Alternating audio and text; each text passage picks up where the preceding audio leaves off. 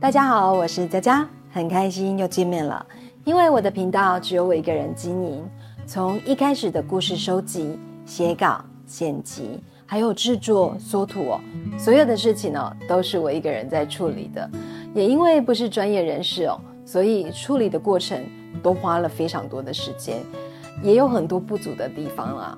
但是呢，请大家能帮忙点个赞，分享一下我的影片，因为你的善意举动，能够让我的频道被更多的人看见，这样子呢，会让我更有动力，一直说故事给大家听。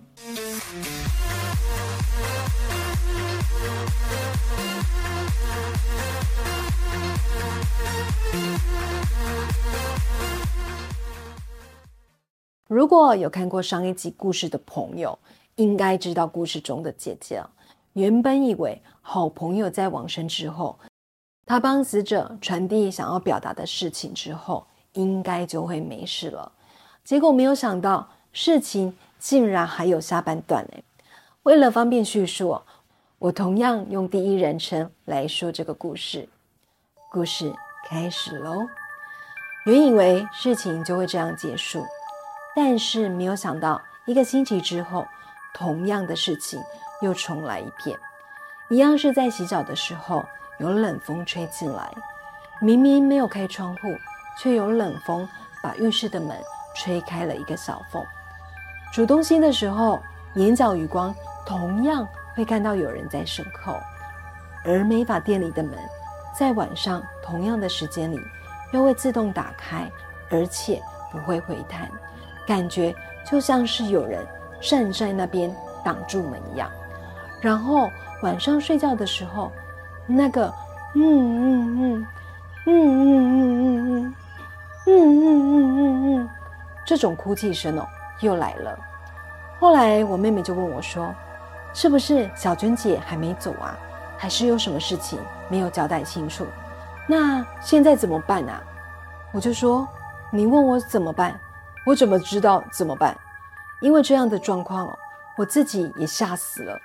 然后我就想，不然这样子好了，还是找个懂的人处理。因为之前哦，有带儿子去一个大哥那边封天眼。这个大哥呢，他是一个鸡童，是济公的鸡神。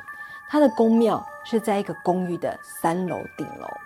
后来当天晚上，我就特地提早下班。也打电话呢，跟那个大哥说我要过去找他，然后我就默念说：“小娟，你是不是有什么事情哦，没有交代清楚？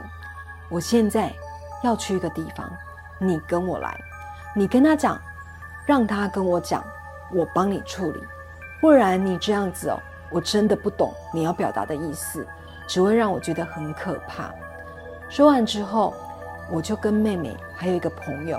我们骑了三台机车，到了大哥那边，一起去了那个大哥的公庙。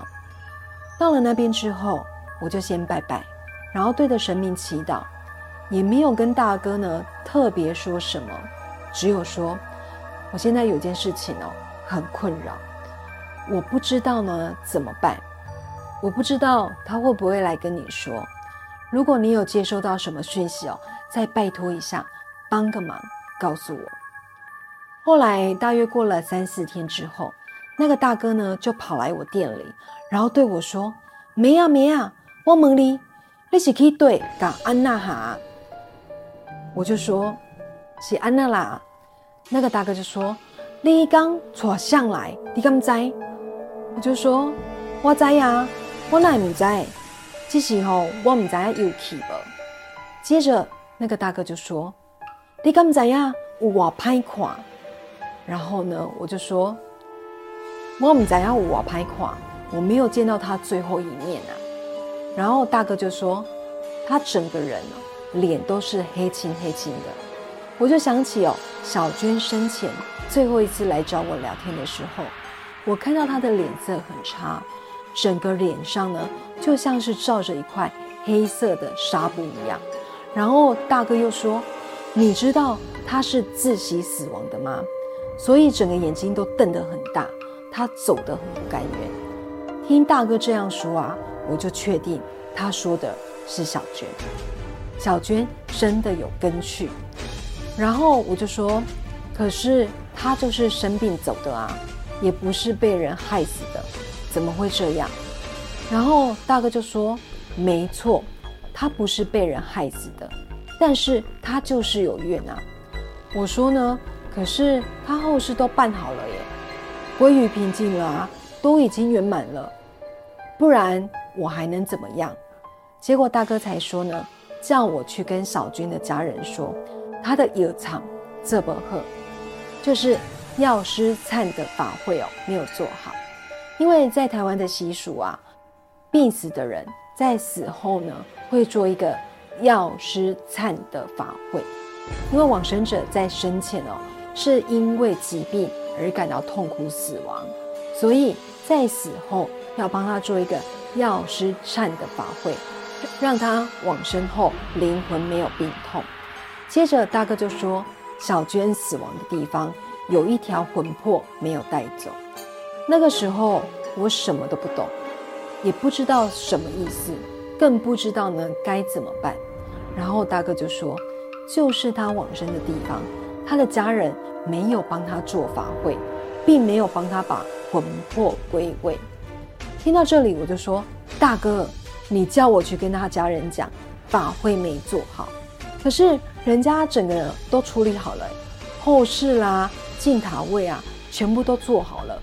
我现在去讲，不就被人拿扫把轰出去吗？因为和他家人这样说呢，就代表整个法会仪式要再重新做一次。这个法会仪式呢，花下来不少钱哎，我怎么敢讲啊？但是又不能不讲，因为如果我不去讲。小娟，她就会一直缠着我。当下我就很困扰，我就跟大哥说：“大哥，这样怎么办呢？我若去讲，他家人信就信哎。那如果不信的话，会以为我乱说，或者是要去骗钱。我怕他们会拿扫把把我轰出去了。”后来大哥就说：“好啦，你就去讲啊，他们信就信，不信的话哦，他的法会我来处理啦。”免费帮他做，因为大哥说小娟有去找他，跟他讲，因为药师灿的法会没有做，所以呢他很痛苦。我就跟大哥说，可是他姐姐都说有做法会，所有的仪式都有做呢，事情都处理圆满了，怎么你会说没有做？大哥就说呢，有一个地方没有做，所以呢小娟的灵魂哦才会觉得很痛苦。有一天，我就提起勇气要去他的家里呢，跟他姐姐说。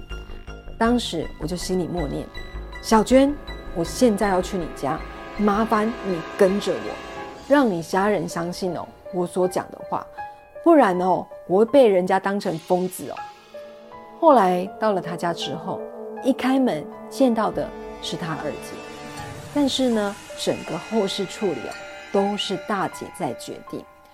所以呢，我就跟二姐说：“二姐，我有事情要找你们。”刚讲到这里的时候，他的小孩就跑出来抱住我，然后一直说：“阿姨，我好想你哦。”接着呢，就一直哭，一直哭。我心里想：撒回，我第一次见到你，什么好想我？结果二姐就很惊讶说：“他儿子啊，是很怕生的，怎么会对第一次的我？”说出那样子的话，还抱着我一直哭，一副呢好像跟我很熟的样子。后来他叫他儿子哦去睡觉，可是呢他儿子就是不愿意，然后抱着我就是一直哭，一直哭，一直说着呢我要陪阿姨，我要陪阿姨。后来我就对他儿子说：“阿姨没有要走，我要跟妈妈讲话，你乖，先去睡觉，晚一点呢我就过去找你。”他儿子哦是第一次看到我，结果竟然很听我的话，就这样子乖乖的去睡觉。然后这个二姐啊看到之后就觉得很纳闷，因为他知道自己的儿子是一个很怕生的小孩，没有想到竟然会这么听我的话。后来我就把小军的要求，希望再做一次药师忏的法会哦，这件事情跟他二姐说，结果。他二姐就很为难的说：“因为小娟的整个后事啊，都是大姐出钱处理的，她也不好意思说什么。然后我就说，没关系啦，如果你们愿意相信，要处理就处理，不处理的话，我朋友说呢，要义务帮他再办一次法会。结果他就说，那他再跟大姐说说看。我就说，不然呢，最简单的，你们就是我不会问他。看他呢是怎么回应，不要说我呢随便乱说啦，因为这件事情对我没有任何的好处。后来过了一阵子之后，他二姐就跑来跟我说，他大姐之后又重新做了一次法会，因为当初哦真的有一个地方的法会没有做到，而且他们有宝贝问小娟，结果得到的都是肯定的答案。